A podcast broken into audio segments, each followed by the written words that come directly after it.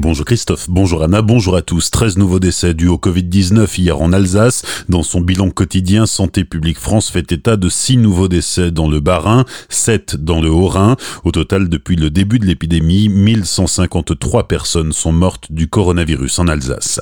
Aujourd'hui, 910 patients sont toujours hospitalisés dans le département du Bas-Rhin. C'est 7 de moins que samedi. Dans le Haut-Rhin, en revanche, Santé publique France fait état de 4 patients de plus que samedi, soit 936 malades. Au total, ce sont 1846 personnes qui sont prises en charge dans les hôpitaux alsaciens, dont 289 en soins intensifs.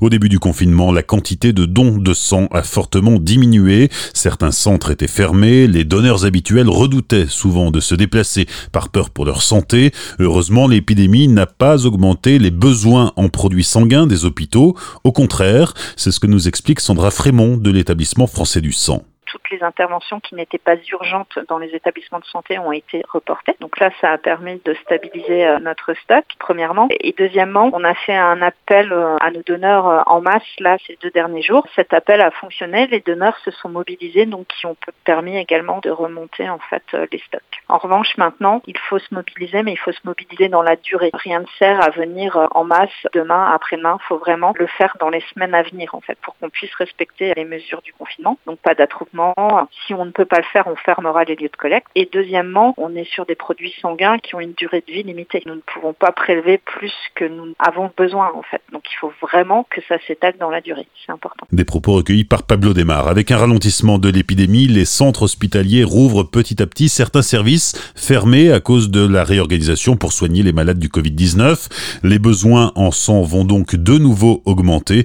Pour donner votre sang, rendez-vous sur le site de l'établissement français du sang pour repérer les centres qui accueillent le public.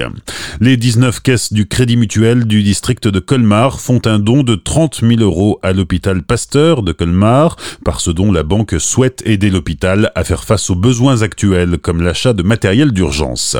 À Colmar, le stationnement restera gratuit jusque fin septembre. La gratuité est en vigueur depuis déjà plusieurs semaines dans le but de faciliter les déplacements indispensables pendant le confinement et le stationnement restera gratuit jusqu'au 30 septembre dans le but, cette fois-ci, d'aider à la relance économique des commerces du centre-ville. Notez que la gratuité n'est valable que pour le stationnement de surface et pour 3 heures maximum. Les parkings souterrains restent ouverts aux conditions habituelles.